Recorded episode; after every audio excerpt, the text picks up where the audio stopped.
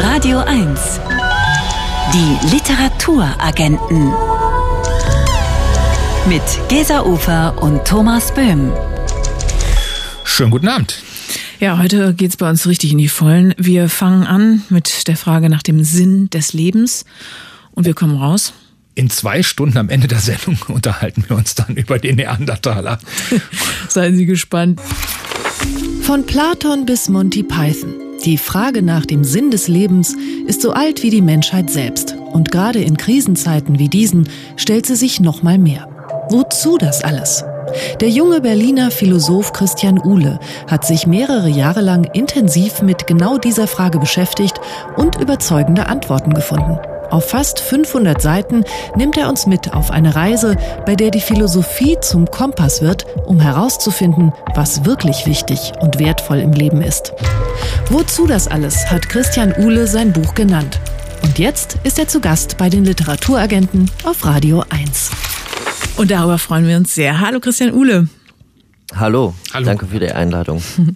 Was für einen Ansatz haben Sie gewählt? Ähm, oder um bei der Ausgangsfrage zu bleiben, wozu dieses Buch? Ja, dieses Buch, weil die Frage nach dem Sinn des Lebens im Endeffekt so alt ist wie die Philosophie selbst, aber sich durch die Zeiten hindurch natürlich immer wieder ein bisschen in anderem Licht stellt. Und genau diese Mischung aus quasi Kontinuität und Wandel ist es, was für mich das Thema auch so spannend macht. Und ich hatte eben das Gefühl, dass gerade heutzutage und vor dem Hintergrund aktueller gesellschaftlicher Entwicklungen da ein Buch fehlt, dass das nochmal einordnet und dass diese philosophischen Gedanken verbindet mit den Betrachtungen darüber, wie zum Beispiel, dass eben unsere Freiheiten zunehmen für viele Leute, ähm, dass sich Rollenmuster zunehmend verflüssigen, dass sie aufbrechen, was total wichtig ist, aber auch mit neuen Herausforderungen einhergeht. Und das alles ist ja der Rahmen, innerhalb dessen wir nach Sinn suchen. Und insofern, und das ist eben auch das, was aus meiner Sicht dieses Buch auszeichnet, ähm, dass hier immer wieder diese äh, Brückenschläge gemacht werden in die Soziologie oder in die Psychologie rein, um das halt eben tatsächlich ins 21. Jahrhundert zu holen. Mhm. Wenn Sie jetzt die anderen Wissenschaften schon ansprechen, was kann denn die Philosophie leisten, was die, die Psychologie, die Soziologie ähm, erforschen? Was kann die Philosophie leisten, was die Wissenschaft nicht an sich bringen können? Also aus meiner Sicht greifen diese drei jetzt konkret bezogen auf dieses Thema und in diesem Buch so zusammen, dass die Philosophie, das ist im Endeffekt so der ganze Denkrahmen, ne? Also Philosophie als eine Art des systematischen Nachdenkens über unser Leben in dieser Welt kann uns eben genau helfen, tatsächlich Sinn zu schaffen, indem es uns hilft, unsere eigene Rolle besser zu interpretieren und so viele sehr unklare, zunächst schwammige Zusammenhänge ähm, da ein bisschen Licht reinzubringen. So insofern ist die Philosophie eigentlich steht so ein bisschen in der in der Mitte, ja. Die Philosophie kann uns wirklich helfen, diese Sinnfrage zu sortieren und letztlich auch zu beantworten. Auf der anderen Seite ist die Sehnsucht nach Sinn und diese Sehnsucht, die ja auch in dieser Frage zum Ausdruck kommt, die wir erstmal verstehen müssen, eine, ein tiefes menschliches Grundbedürfnis. Und damit sind wir mitten in der Psychologie. Mhm. Und zur Soziologie eben das die Art und Weise, wo wir nach Sinn suchen, immer in einem gesellschaftlichen Kontext passiert. Und das kann uns eben helfen, wenn wir darüber nachdenken und das besser verstehen, auch innere Konflikte besser einzuordnen und unsere Suche nach Sinn gelingender zu gestalten. Mhm. Warum sind Sie denn dafür, quasi so viel Philosophie wie möglich in den Alltag zu holen? Muss ich mich quasi von morgens bis abends mit den Sinnfragen auseinandersetzen? Ja, wahrscheinlich, nee, dann, äh, genau. Ich glaube, es ist wichtig, ab und zu mal sich zurückzuziehen und wirklich Reflexionsmomente zu schaffen, Momente, in denen man innehält, Momente, in denen man sich selbst verortet. Ähm, aber natürlich geht es nicht darum, von morgens bis abends nachzudenken, sondern dann halt eben nach diesen Reflexionsphasen auch wieder neu sortiert und mit neuer Kraft zurück ins Leben reinzustarten. Ich wollte nochmal zurückkommen auf diese Verschränkung mit der Soziologie. Ähm, ziemlich zu Beginn dieses Buches, da zitieren Sie eine Untersuchung, die besagt, dass global betrachtet die Sinnfrage erstaunlicherweise vor allem die Menschen stellen, denen es wirtschaftlich gut geht. Also man kann sogar sagen, je reicher, desto größer die Zweifel. Warum ist das so? Ist, ist Sinnsuche vielleicht doch so eine Art Luxusproblem? Mm, also bezogen auf die letzte Frage, nein, Sinn ist kein Luxusproblem oder die Suche nach Sinn ist kein Luxusproblem. Das denkt man natürlich jetzt zunächst und auch auf Grundlage dieser Studien könnte man das zunächst denken. Aber wir sehen auch in den Schilderungen von Menschen, gerade in existenziellen Notsituationen, ja, zum Beispiel während Kriegen, ja, äh, dass Sinnfragen auch da wirklich drängend werden können. Die Sinnfrage stellt sich aber natürlich ein bisschen anders und von einer anderen Seite, ob ich mich jetzt in einer eher privilegierten Situation befinde oder in einer existenziellen Grenzsituation befinde. Aber was schon interessant ist an der Studie, die Sie gerade genannt haben, ist halt eben dieser Zusammenhang, ja, grob gesagt, das ist natürlich jetzt alles nur, sind nur statistische Korrelationen, ne? muss man immer ein mhm. bisschen Piano machen, aber mhm. grob gesagt, desto reicher ein Land, desto als desto weniger sinnvoll empfinden die Menschen ihr Leben. Warum? Und das hat viele Gründe, nicht so sehr, weil es ein Luxusproblem ist, sondern um einen Grund rauszugreifen, gerade das, was hinter diesem Wohlstand steht, auch gerade das, was hinter dem Wirtschaftswachstum steht, das eben dort gemessen wird, ja, ist ja teilweise auch eine Steigerungslogik, eine Logik des höher, schneller, weiter. Mhm. Und diese Logik kann eben auch unseren Blick von der Gegenwart weglenken, kann uns ein Stück weit ablenken von den Momenten, in denen Sinn entstehen kann, indem wir uns so ein bisschen in der Zukunft die ganze Zeit bewegen und dort verheddern, ja. Mhm. Und das ist eben also auch gleichzeitig ein gesellschaftliches Paradigma, das, mit dem wir die ganze Zeit konfrontiert werden und das es uns schwerer machen kann, uns in der Gegenwart zu verorten und Sinn zu erfahren. Mhm. Wir machen jetzt mal im wörtlichen Sinne Piano, hören Musik und dann gönnen wir uns den den Luxus, weiter mit Christian Uhle zu sprechen über sein Buch Wozu das alles? Christian Uhle ist nach wie vor unser Gast bei den Literaturagenten auf Radio 1. Wozu das alles heißt sein 500 Seiten starkes Buch, das uns mitnimmt auf eine Reise ja, zur Suche des sinnvollen Lebens. Christian Uhle, viele Menschen würden wahrscheinlich auf die Frage, worin besteht denn der Sinn des Lebens, antworten, ja, mein Sinn besteht darin, glücklich zu sein. Was würden Sie dem entgegnen? Ist das eine überzeugende Haltung? Also zunächst mal ist es natürlich gut, glücklich zu sein und das möchte ich auch. Aber ich glaube trotzdem, dass eine Verwechslung da vorliegt zwischen Glück und Sinn. Denn wenn wir der Sinnfrage auf den Grund gehen, wenn wir überlegen, welche Sehnsüchte, welche Suche kommt denn eigentlich in dieser Frage zum Ausdruck, dann ist es eher die Suche nach etwas, das wirklich wichtig ist. Nach etwas, an das wir unser Herz hängen können, das uns Gründe gibt, morgen aufzustehen und weiterzumachen, auch dann, wenn es manchmal schwierig ist. Und so ist es eben mit dem Sinn. Also Sinn und Glück, ja, und deswegen könnte man vielleicht auch erstmal denken, mein Sinn ist es, glücklich zu sein. Sinn und Glück befeuern sich meistens gegenseitig. Im Normalfall gehen sie miteinander Hand in Hand. Ne? Das, was mir Sinn gibt, macht mich auch glücklich aber es ist nicht das Gleiche und es kann sogar Zielkonflikte geben. Denn das, was mir am Herzen liegt, kann mir eben auch Gründe geben, mein eigenes Glück hinten anzustellen. Haben Sie mal zum Beispiel, Beispiel? Ja, gibt es eigentlich viele Beispiele. Ja, zum Beispiel im Beruf. Ja, also wenn ich mich natürlich total damit identifiziere, ja, und wenn ich das total wichtig finde, was ich da mache, dann kann ich mich reinhängen, auch bis zu einem Punkt, der mir selber in dem Moment nicht unbedingt Spaß macht. Aber ich mache es eben nicht aus den Gründen, ob es mir jetzt Spaß macht oder nicht, sondern ich tue es eben, weil ich es für wichtig halte. Christian Uhle, wir sind nun eine Literatursendung und da waren Gedanken in Ihrem Buch besonders interessant, wonach die Poesie durchaus eine Rolle auf der Suche nach einem sinnvollen Leben spielen kann. Inwiefern denn das, bitteschön?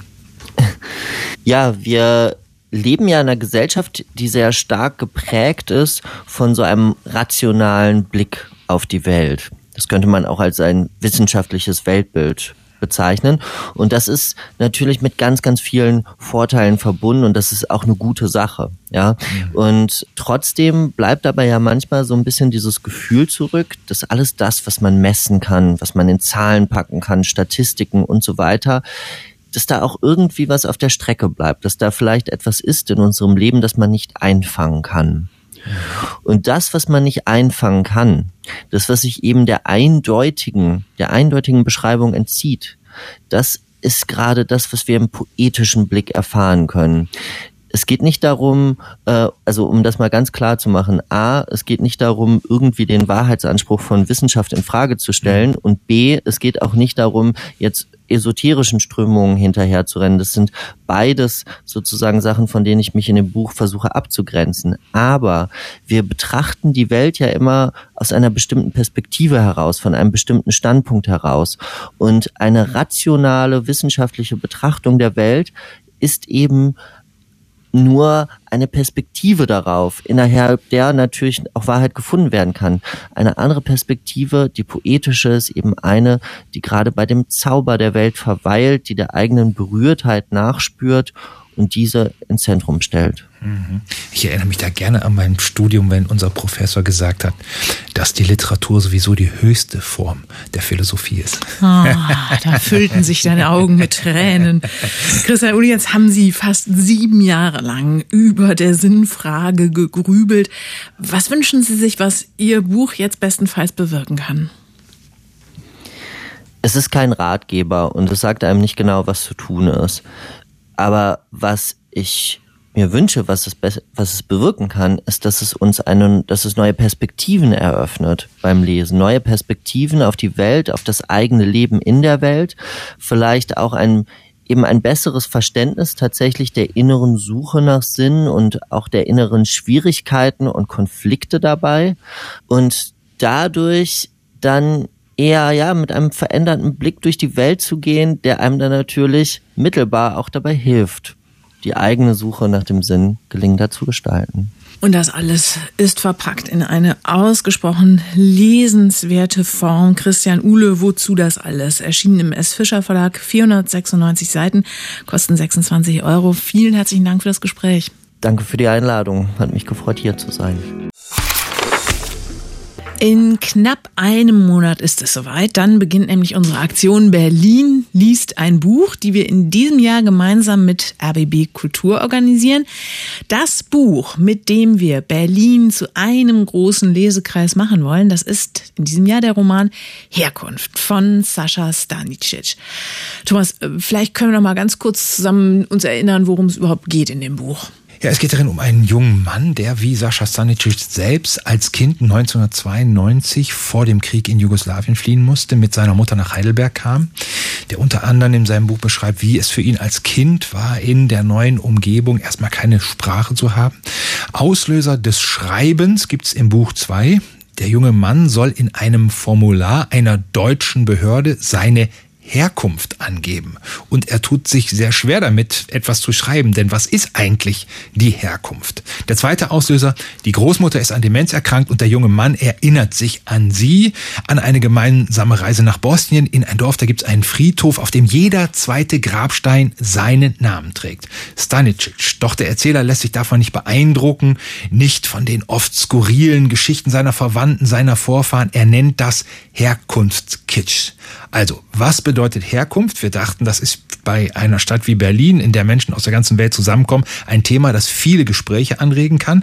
Deshalb haben wir das Buch im Januar ausgewählt, nichts ahnend, dass eine Ebene des Buches, nämlich, dass es um die Erfahrung eines Menschen geht, der vom Krieg fliehen musste, leider wieder so aktuell werden würde. Ja, wohl wahr. Am 5. Juni gibt's jetzt also eine große Auftaktveranstaltung zu Berlin liest ein Buch mit Sascha Stanisic und wir haben jetzt eine ganz besondere Einladung. Wir wollen also mit der Aktion die Stadt zu einem großen Lesekreis machen. Lesekreise heißt auch, das seltene Glück zu haben, auf einen Menschen zu treffen, der das gleiche Buch gelesen hat. Und das wird hier wirklich zu so einer Art Dauerzustand. Wir haben also jetzt dieses besondere Angebot für alle Lesekreise. Und zwar verlosen wir einen Satz Bücher für alle Mitglieder Ihres Lesekreises und dazu noch eine Einladung an alle Mitglieder in den großen Sendesaal. Also, wenn Sie in Ihrem Lesekreis Sascha Stanicic Herkunft lesen möchten und dann noch einen Gruppenausflug machen zur Lesung, dann schreiben Sie uns an berlinliest.rbb-online.de schreiben Sie gerne noch ein paar Zeilen über Ihren Lesekreis, wo Sie sich treffen, was Sie so lesen Und wir losen dann unter allen Einsendungen einen Lesekreis aus, den wir mit Büchern von Sascha Stanicic und Eintrittskarten für die Auftaktveranstaltung am 5. Juni im großen Sendesaal belohnen. Also nochmal die Adresse Berlin liest in einem Wort at rbb-online.de. Wir sind sehr, sehr gespannt darauf, Ihren Lesekreis kennenzulernen. Radio 1. Die Literaturagenten. Autoren sind auch nur Leser. Ich hatte einfach keine Lust mehr aufs ständige Erklären, sagt Elina Penner und deshalb hat sie kurzerhand einen Roman geschrieben darüber, wie es ist, als mennonitische Deutsche in der ehemaligen Sowjetunion aufgewachsen und dann in die Community nach Deutschland gekommen zu sein. So wie ihre Protagonistin Nelly Neufeld, die als Mennonitin nach Minden kommt und versucht festzuhalten, was an alten Werten und ihrer plauditschen Sprache noch so da ist und die doch irgendwann komplett den Halt verliert. Nachtbären hat Elina Penner ihren Debütroman genannt und für uns hat ihn unser lesender Autor, der isländisch-deutsche Schriftsteller und Übersetzer Christoph Magnusson gelesen. Hallo Christoph. Hallo Gesa, hallo Thomas. Christopher, als ich den Roman las, musste ich an Unorthodox von Deborah Feldman denken, an dieses doch sehr unfreie Leben einer jungen Frau in der ultra-orthodoxen jüdischen Community. Gibt es da tatsächlich Ähnlichkeiten? Wie würdest du Elina Penners Blick auf ihre Leute beschreiben? Ja, Thomas, das sind in der Tat beides sehr, sehr hermetische Welten, um die es da geht. Ne? Also die schreiben sehr traditionelle Geschlechterrollen vor, haben ihre eigene Sprache. Also in diesem Fall ist es dann dieses Plot-Deitsch, was auch in dem Buch immer wieder vorkommt. Aber ansonsten sehe ich da schon eigentlich hauptsächlich Unterschiede, also zwischen Deborah Feldman und Unorthodox und zwischen Elina Penner, weil hier in Nachtbären sind die Leute ja ganz, ganz stark von der Migrationsgeschichte geprägt, die ihre Familie überhaupt erst nach Deutschland bringt und das erst vor wenigen Jahrzehnten. Ne? Das sind also Leute, die Anfang der 90er aus der Sowjetunion nach Deutschland gekommen sind. Also es handelt sich bei Nachtbären um, wenn man so will, postmigrantische Literatur. Es geht um das Ankommen einer russlanddeutschen Familie, die Deutschland immer als Heimat angesehen hat und dann feststellt, dass sie hier in ihrer vermeintlichen Heimat eigentlich gar nicht so wahnsinnig willkommen sind. Es stellt sich dann natürlich die Frage, welche unterschiedlichen Strategien dann die unterschiedlichen Familienmitglieder hier in Deutschland anwenden, um hier dann doch anzukommen. Darum geht es dann ganz stark in diesem Buch. Passt man sich an oder besinnt man sich auf seine Sprache, dieses Plot, Deitsch und auf die mennonitische Religion? Oder lässt man das alles sausen? Und das klingt schon in diesem wirklich großartigen Prolog an, da geht es nämlich um Nachtbeeren. Und so heißt das Buch ja auch. Also schwarzer Nachtschatten, wie diese Pflanze auch heißt, die hat eigentlich so giftige, bittere Beeren, aber die Mennoniten, die essen sie trotzdem. Irgendwann weiß man gar nicht mehr, ob die Erzählerin wirklich noch von diesen Nachtbeeren spricht oder von ihrer Familie. Da steht dann, dass niemand mehr weiß, woher die ursprünglich kommen. Die sind hier eingeschleppt, die gedeihen am besten im Verborgenen und wollen vielleicht auch gar nicht entdeckt oder nicht erkannt werden, sondern die wollen lieber, dass man sie in Ruhe lässt. Aber sie sind da und sie sind sehr genügsam nicht kaputt zu kriegen. Also da ist in diesem Prolog schon wie in einem Brühwürfel alles drin, was dieser Roman dann erzählt. Lass uns doch auch noch mal ganz kurz auf diese Hauptfigur Nelly kommen. Die hat es offenbar ja alles andere als leicht. Ihre Ehe ist kaputt, ähm, sie leidet an Essstörungen, sie verletzt sich selbst. Dann ist da offenbar auch noch so eine Sache mit ihrer geliebten Oma. Was ist das für eine Frau, diese Nelly? Und wie nah kommen wir ihr beim Lesen? Ah ja, diese Nelly, die ist halt wirklich nicht in so einem wahnsinnig warmherzigen Umfeld aufgewachsen. Also die vier Brüder sind alle sehr viel älter als sie. Sie war als Kind eigentlich schon gar nicht mehr gewollt. Und das Krasse ist, das sagen die ja auch andauernd in dieser Familie. Also die sagen ihr, ja, du bist halt so der Unfall und sind ansonsten auch nicht besonders nett zueinander. Also es wird wahnsinnig viel getrunken. Man stopft sich mit Essen voll, weil man ansonsten sich eigentlich wenig zu sagen und wenig zu geben hat, außer eben Essen. Und darauf reagiert diese Nelly Neufeld dann eben ja wirklich damit, das Essen mehr oder weniger zu verweigern und macht dann trotzdem eine Metzgerlehre. Also es sind, sind solche Brüche, die Nelly für mich als Figur so interessant machen. Und ähm, es gibt dann ein Familienmitglied, eben die Oma oder auch die Ömer, wie es auf Plotdeutsch heißt, die hat Nelly immer Liebe gegeben. Und als diese Ömer dann stirbt, da macht Nelly nämlich etwas sehr Interessantes. Sie bekehrt sich. Sie nimmt also diese alte Religion an, um die sich die Eltern und Brüder eigentlich kaum noch scheren. Und sie wird eben diese streng gläubige Mennonitin, nimmt die Regeln dieser Gemeinschaft an, inklusive eines oft wirklich ziemlich reaktionären Frauenbilds und sucht quasi ihr Heil in einem konservativen Kleinfamilienleben, bis sie auch da wieder ausbrechen muss. Ne? Und es ist dieses Rauswollen eigentlich, was mir, was mir diese Nelly so nahe gebracht hat. Also die leidet nicht still vor sich hin, die kämpft, die bricht aus und sie sucht nach einer Welt, die ihr genau den emotionalen Halt gibt, den sie in ihrer Herkunftsfamilie nicht findet. Jetzt hast du selber gerade schon mal, wenn du diese vielleicht skurril anmutenden Episoden geschildert hast, musstest du selbst gerade mal lachen. Ähm, es gibt offensichtlich ziemlich makaber lustige Passagen in dem Buch. Anderes klingt äh, sehr tragisch. Wie ist überhaupt so die, die Grundstimmung, der Grundton? Wie würdest du das beschreiben? Also ich finde eigentlich, der Reiz besteht darin, dass man genau das nicht so klar voneinander trennen kann. Das ist jetzt kein Buch, wo es zum Teil bierernst tragisch ist und dann äh, auf der anderen Seite wieder einfach so Schenkelklopfer witzig. Das, das ist alles miteinander in einer Gemengelage vermischt. Also da ist natürlich eine Menge emotionale Gewalt, körperliche Gewalt, aber auch immer der Blick dieser Erzählerin Nelly, die gerade dadurch, dass sie das alles humorvoll dann doch beschreiben kann, sich auch eine gewisse Souveränität zurückholt über das, was ihr da widerfährt. Also sie fällt gerade durch diese letztendlich immer humorvolle Betrachtung nicht in so eine Opferrolle rein. Und abgesehen davon ist ja auch das Thema des Romans einfach sehr wichtig. Also wir müssen uns ja irgendwie mit den russisch sozialisierten Leuten auseinandersetzen, mit denen wir gerade hier in Deutschland zusammenleben. Und da weiß man eigentlich eh viel zu wenig. Allein, allein das ist eigentlich schon ein, ein guter Grund, um dieses Buch zu lesen. Also mich hat das insgesamt sehr überzeugt, gerade in dieser Mischung. Also das ist ja schon eine Geschichte mit wirklich vielen traurigen Ereignissen. Das ist eigentlich krass genug.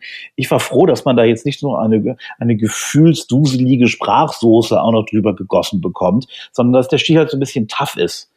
Und ähm, das ist eigentlich wirklich eine, eine Sache, die für mich einen großen Reiz hat. Also ich hätte da auch ein kleines Beispiel vorzulesen, wenn noch Zeit ist. Unbedingt. Da ist diese Hauptperson, diese Nelly Neufeld, die beschreibt da ihren Sohn, der also eigentlich fast also quasi noch religiöser ist als sie.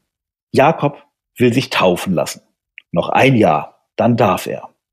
Sein Leben besteht aus Bibelstunden und Chorauftritten. Er hat noch nie Alkohol getrunken und ich glaube, dass er noch nicht einmal weiß, was auf einem Schützenfest überhaupt passiert. Jakob hat noch nie seinen Handrücken angehaucht, wenn der Stempel noch frisch war, um ihn auf den Handrücken eines Kumpels zu drücken, nur um zwei Euro Eintritt fürs Zelt zu sparen.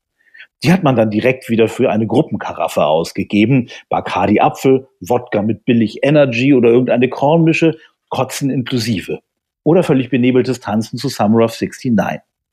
Ich bin immer gerne auf Schützenfesten gewesen, weil es immer so laut war, dass man kein vernünftiges Gespräch führen konnte. Bis ich anfing, gerne auf Hochzeiten zu gehen und dann nach Jaschs Hochzeit schwanger wurde. Da kannte ich Cornelius noch keine zwei Monate. Das kann passieren. Auch Mennoniten. Gerade nach Hochzeiten. Ja, fast hätte ich gesagt, das ideale Hochzeitsgeschenk.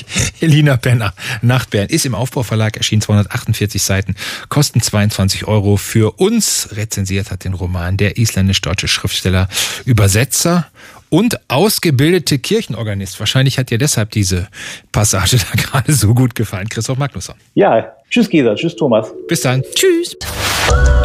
Radio 1. Die Literaturagenten mit Gesa Ufer und Thomas Böhm. Herzlich willkommen zu unserer Stunde 2. Hier gibt es gleich die Radio 1 Bücherliste und dann stellen wir Ihnen ein höchst verdienstvolles Literaturprojekt vor. Weiterschreiben. Die Aktion begleiten wir jetzt seit einigen Jahren immer mal wieder und jetzt feiert Weiterschreiben fünfjährigen Geburtstag. Grund, gleich mitzufeiern. Die Radio 1 Bücherliste steht ein Mann in einer Buchhandlung und kommentiert aus der Hüfte die zehn Bücher, die in unabhängigen Buchhandlungen in Berlin und Brandenburg die meistverkauften und am liebsten empfohlen sind. Unser Mann für diesen Fall ist heute Kurt von Hammerstein, genannt der Lucky Luke der Buchkritik. Er steht wie immer in der Buchhandlung Hund Hammerstein in der alten Schönhauser Straße in Mitte. Hallo Kurt. Hallo, und das ist die schießfreudigste Hüfte Berlins. ja, dann schieß mal los zu Platz 10. Da steht Karl-Ove Knausgard mit seinem neuen Roman, der da heißt Morgenstern und der erweist sich immer mehr als Horrorroman, der von der apokalyptischen Rückkehr des Teufels handelt. Was ist deine Meinung dazu? Äh, ich bin per se erstmal froh, dass er nicht mehr über sich selbst schreibt und es ist fantastisch.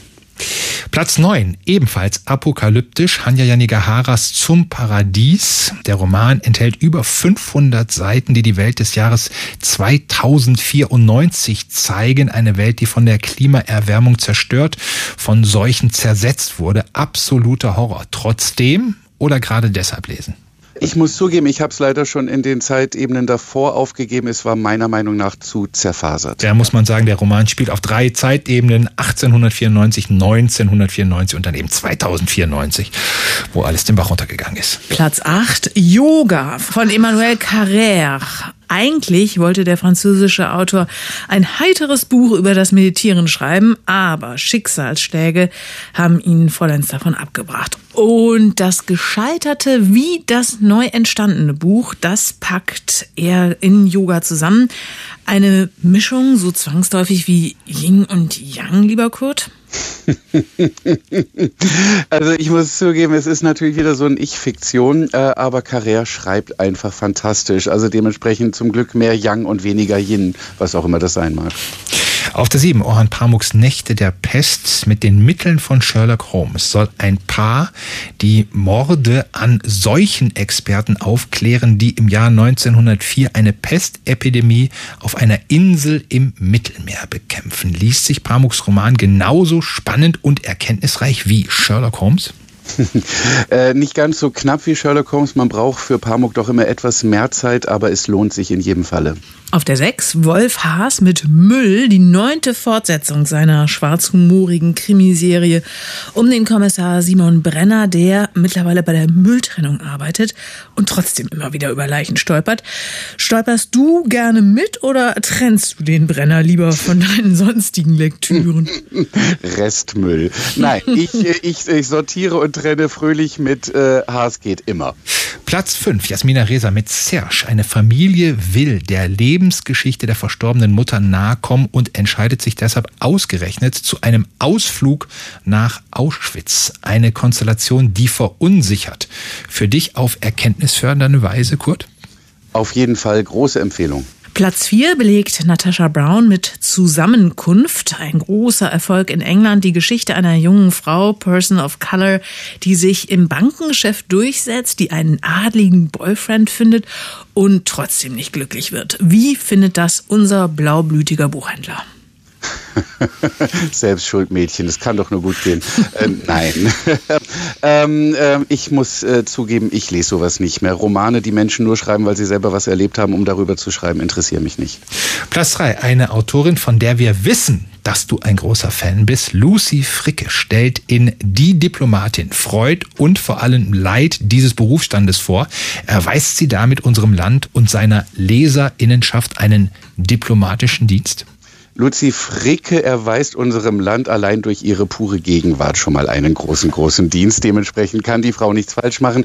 Es ist natürlich nicht so wahnsinnig komisch wie ihr Vorgänger Töchter, aber auch die Diplomatin ist wieder eins der schönsten Bücher bislang. Platz zwei, Nino Haratischvili mit Das mangelnde Licht. Die aus Georgien stammende Autorin erzählt diesmal von vier Frauen, deren Schicksal mit dem Unabhängigkeitskampf Georgiens nach Auflösung der Sowjetunion verbunden ist. Ein damit gerade besonders wichtiges Buch, Kurt? Ich muss leider zugeben, dass ich bei aller Sympathie für Nino Haratischvili einfach mit der Sprache nicht klarkomme. Mhm. Warum nicht? Es ist mir viel zu blumig viel zu äh, viel zu viel, viel zu überborden, viel zu überladen. Ähm, ich brauche im Moment ist wirklich ein bisschen knapper. Und neu an der Spitze der Radio 1 Bücherliste. Fatma Aydemir mit Jins, der Tod des Vaters, der jahrelang von der Rückkehr in die Türkei geträumt hat, lässt die Wunden, Konflikte und Traumata einer deutsch-türkischen Familie zutage treten. Stimmst du ins Lob für dieses Buch ein? Nicht unbedingt. Äh, sprachlich äh, finde ich es gut. Ich äh, habe es gerne gelesen und finde es gut geschrieben. Inhaltlich hätte ich mir gewünscht, dass sie vielleicht drei, vier Problemfelder weniger aufmacht und das vielleicht auf mehrere Bücher verteilt. Es ist einfach viel zu viel. Ein Mann, der es gerade kurz und knapp braucht. Kurz von, Kurt von Hammer. Kurz von Hammerstein. Kurt von Hammerstein aus der Buchhandlung Hund Hammerstein in der alten Schönhauser Straße in Berlin Mitte. Vielen herzlichen Dank dir, Kurt. Ich danke euch. Bis bald. Bis Tschüss. Tschüss. Vor genau fünf Jahren ging das Projekt Weiter Schreiben an den Start. Eine Initiative, die es geflüchteten Schriftstellerinnen und Schriftstellern möglich machen sollte, in Deutschland nicht nur weiter schreiben zu können, sondern auch gelesen zu werden. Und nicht nur das, um in echten Austausch zu treten, wurden renommierte einheimische Kolleginnen und Kollegen zu Paten. Tanja Dückers zum Beispiel, Sascha Stanisic, Peter Stamm oder Nino Haratischvili. Aus der Idee wurde eine echte Erfolgsgeschichte. Und jetzt wird amtlich Geburtstag gefeiert. Es gibt auch eine extra Hörbuchanthologie zu fünf Jahren weiter schreiben. Und wir sprechen jetzt mit der Mitinitiatorin und künstlerischen Leiterin des Projekts, und zwar mit der Schriftstellerin und Aktivistin Annika Reich. Guten Abend und erstmal herzlichen Glückwunsch. Ja, vielen Dank. Hallo. Annika, hilf unserem äh, Gedächtnis doch nochmal ähm, auf die Sprünge. Wie kam die Idee damals genau vor fünf Jahren in die Welt?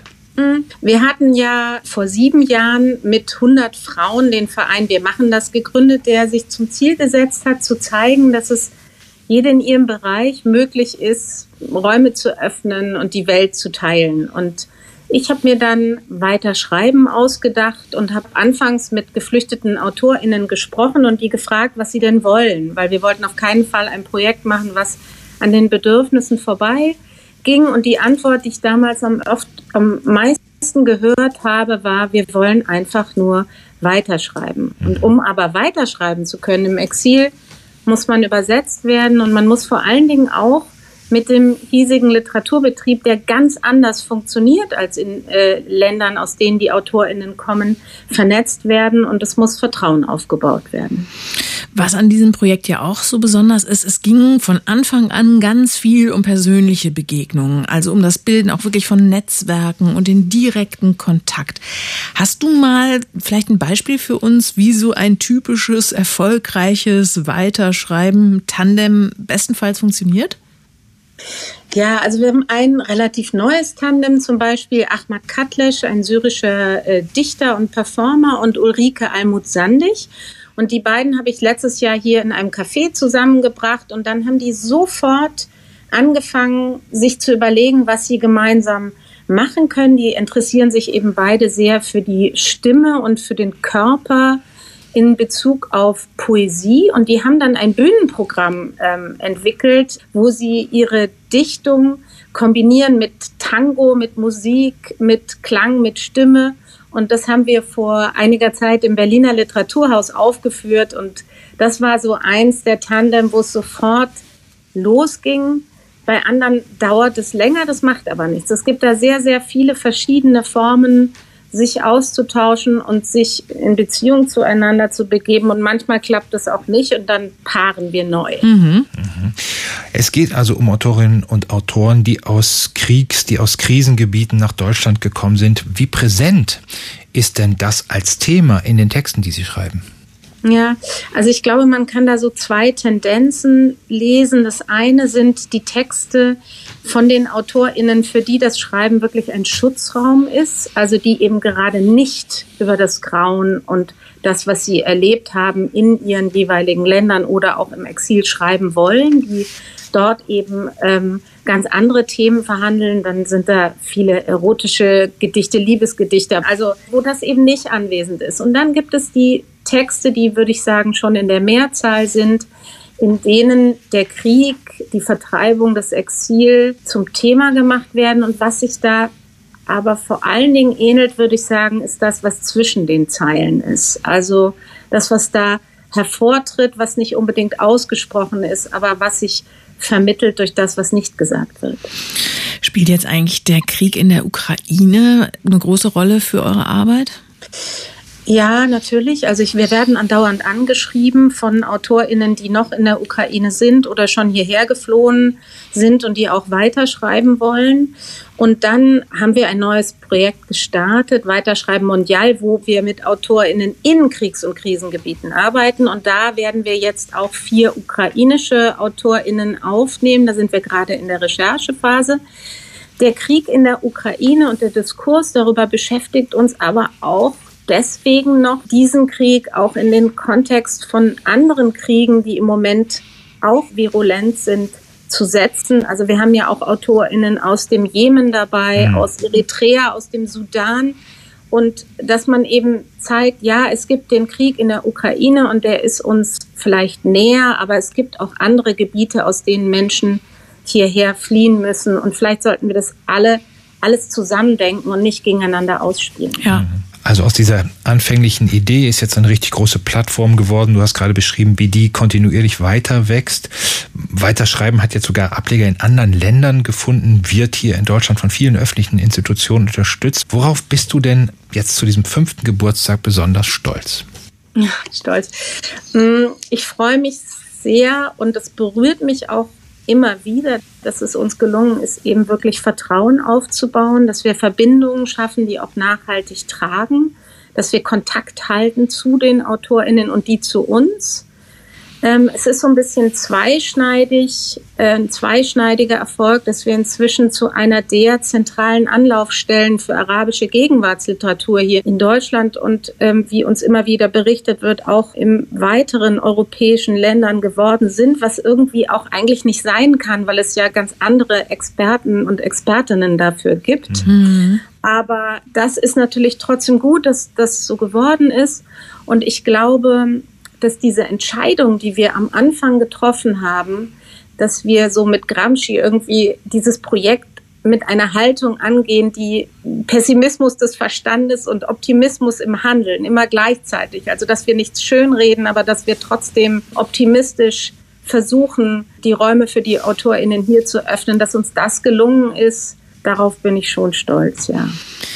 Annika, lass uns schnell noch sprechen über das schöne Programm zum fünfjährigen Geburtstag. Und dazu gehört auch, dass der Hörverlag ein großes Jubiläumshörbuch mit 150 Texten herausgibt. Das ist eine Art große, umfassende Werkschau. Und zwar mit Texten im Original und jeweiliger Übersetzung.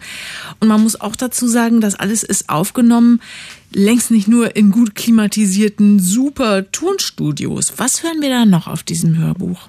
Ja, genau. Wir haben natürlich auch Aufnahmen von AutorInnen, die in Afghanistan, Tadschikistan, im Iran sitzen. Wir haben eine Aufnahme einer afghanischen Autorin, die in einem Flüchtlingsheim in der Nähe von Rom irgendwie erstmal eine Stunde einen Raum gesucht hat, wo sie überhaupt in Ruhe was aufnehmen können. Also das alles ist dort zu hören. Musik ist zu hören von einem äh, syrischen Ud-Spieler. Und was aber vor allen Dingen zu hören ist, ist, glaube ich, die Vielfältigkeit der Stimmen und das, was in den Original Aufnahmen durchtönt. Da tönt der Mut durch, da tönt das Temperament, der Witz, die Rasanz der Texte. Manchmal sind auch ganz leise Töne drin.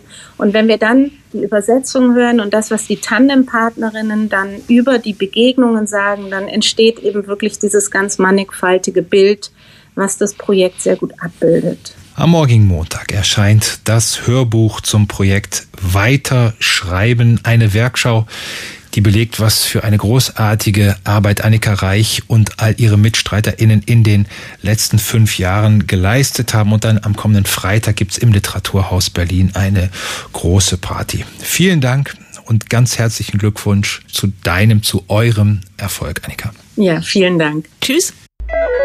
Die Literaturagenten. Wirkungstreffer. Ein Buch, das mich umgehauen hat. Und der kommt heute von der Amerikanerin Mary Ruffle. Ihr erster Prosaband äh, war bei uns ein riesengroßer Erfolg. Mein Privatbesitz heißt das Bändchen der Frau, die sonst eigentlich bisher nur Lyrik veröffentlicht hat. Und hier kommt ihre ganz private Empfehlung. The one that comes to my mind is Natal Natalia Ginsburg, the 20th century Italian writer, novelist. And Mir kommt da sofort die italienische Schriftstellerin Natalia Ginsburg in den Sinn. Sie ist niemand, die ich schon als junge Frau gelesen habe und die mich geprägt hat. Aber in den vergangenen zwei Jahren habe ich mich durch ihr gesamtes Werk gegraben und alles gelesen, was sie geschrieben hat. Ich finde sie fantastisch und falls Sie sie noch nicht kennen, kommt hier meine dringende Empfehlung. Ihr wohl bekanntestes Buch, das ist das Familienlexikon. Aber ich habe gerade ihr Buch Die Familie Manzoni fertig gelesen. Das war genial. Es geht da um die Familie des Schriftstellers Alessandro Manzoni im 19. Jahrhundert. Ausgehend von leidenschaftlichen Briefen, die die Familienmitglieder sich gegenseitig geschrieben haben, kommentiert Natalia Ginsburg. Sie montiert und fügt Teile zusammen und schafft so eine tolle Gegenüberstellung. Ich liebe Natalia Ginsburg. which are very passionate, and Natalia's connective, her comments that connect and all the letters and explain what's happening through the years are very clipped and droll. And it's a wonderful juxtaposition. I love Natalia Ginsburg. Mary Ruffel empfiehlt Natalia Ginsburg, die Familie Manzoni. Der Roman wurde ins Deutsche übersetzt von Maja Pflug, ist bei Wagenbach erschienen, 456 Seiten umfasst er und ist derzeit leider nur antiquarisch erhältlich. Vor ungefähr 160 Jahren wurden bei Düsseldorf die ersten Knochen einer ausgestorbenen Menschenart gefunden. Und diese Menschenart, die wurde nach dem Fundort der Knochen benannt, dem Neandertal. Wie hat sich seit damals unser Wissen um dieses Wesen bestätigt oder erweitert. Genau das beschreibt die britische Archäologin Rebecca Rack Sykes in ihrem Buch Der verkannte Mensch. Und Thomas, das hast du in dieser Woche mitgebracht. Warum eigentlich? Weil mich der Titel unmittelbar angesprochen hat. Ich habe mich gefragt, welche Vorstellung, welches Halbwissen, Viertelwissen ich eigentlich von den Neandertalern habe.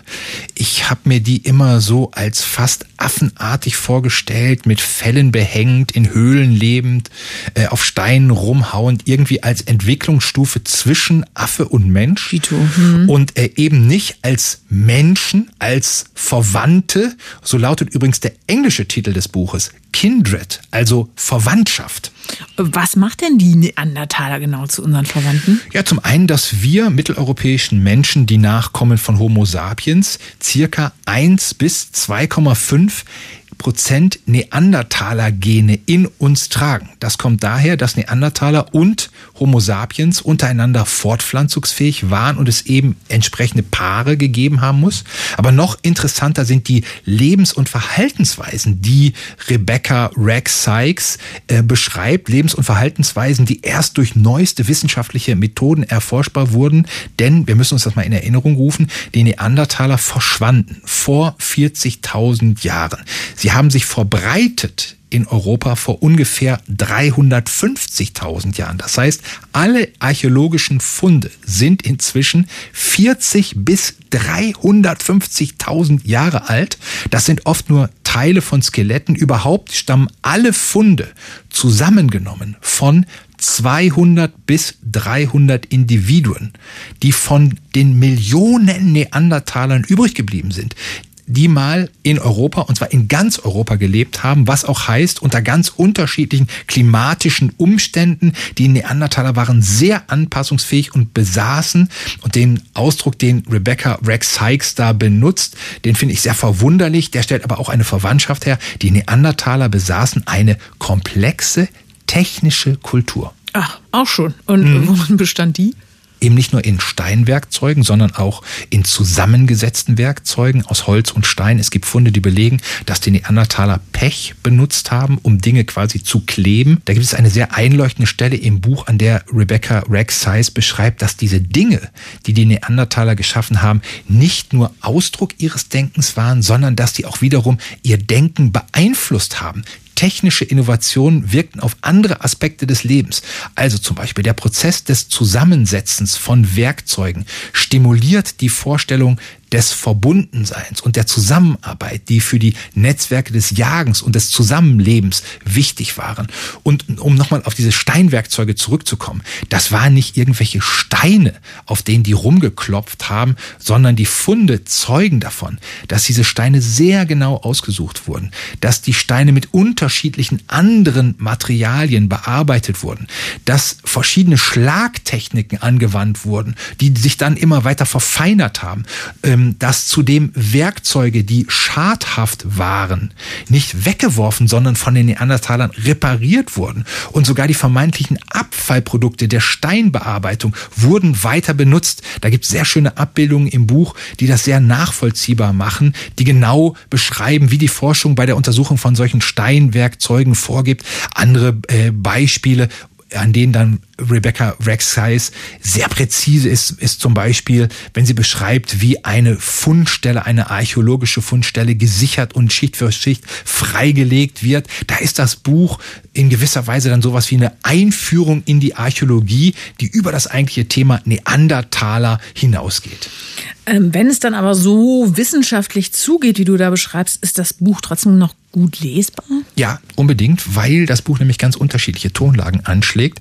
Es ist anekdotisch und flott, immer da, wo es um Episoden aus der Forschungsgeschichte geht, zum Beispiel wie das Skelett eines in Frankreich gefundenen Neandertaler-Kindes lange als verschwunden galt. Dabei lag es tatsächlich in einem Museum unweit des Fundortes in einer Schachtel, auf der dummerweise nur Skelett drauf stand. Äh, es ist wissenschaftlich sachlich da, wo es notwendig ist und es ist, und das war für mich die große Überraschung, ähm, zu Beginn eines jeden Kapitels auch poetisch, wenn Rebecca Rex Sykes versucht, Bilder zu evozieren, die uns vermitteln sollen, wie verbunden uns die Neandertaler doch sind. Einmal zum Beispiel schildert sie die Vorstellung von einer Menschenkette, gebildet aus all unseren Vorfahren mütterlicherseits. Die Mütter reichen sich die Hände. Für uns verschwinden ja die Bilder, die wir von unserer Großmutter, vielleicht noch von dem Gesicht unserer Urgroßmutter haben, aber mehr kennen wir nicht. Und trotzdem stammen wir ja von diesen Menschen ab, die im 18. Jahrhundert geboren wurden, die vor 3000 Jahren geboren wurden, die vor 350.000 Jahren geboren wurden. Und es gelingt Rebecca Rex Sykes immer wieder mit diesen unterschiedlichen Erzählweisen Momente zu schaffen, in denen wir uns beim Lesen mit den Neandertalern tatsächlich verbunden fühlen. Rebecca Rex Sykes, der verkannte Mensch, übersetzt wurde das Buch von Jürgen Neubauer. Es ist bei Goldmann erschienen. 514 Seiten kosten 24 Euro. So, das waren zwei Stunden Literaturagenten von unserer Stelle aus. Und nächsten Sonntag, da hören Sie hier ein Literaturagenten-Spezial. Und zwar live aus dem großen Sendesaal des RBB. Jasmina Reser ist unser Gast, stellt ihren Roman Serge vor. Nicht alleine, Marie Kaiser wird moderieren und der famose Schauspieler Joachim Krohl ist dabei, um die deutschen Texte zu lesen. Wir übertragen, wie gesagt, live. Sie können aber auch im großen Sendesaal mit dabei sein. Es gibt noch Karten an allen bekannten Vorverkaufsstellen. Eine schöne Woche, machen Sie es gut. Bis dann, tschüss.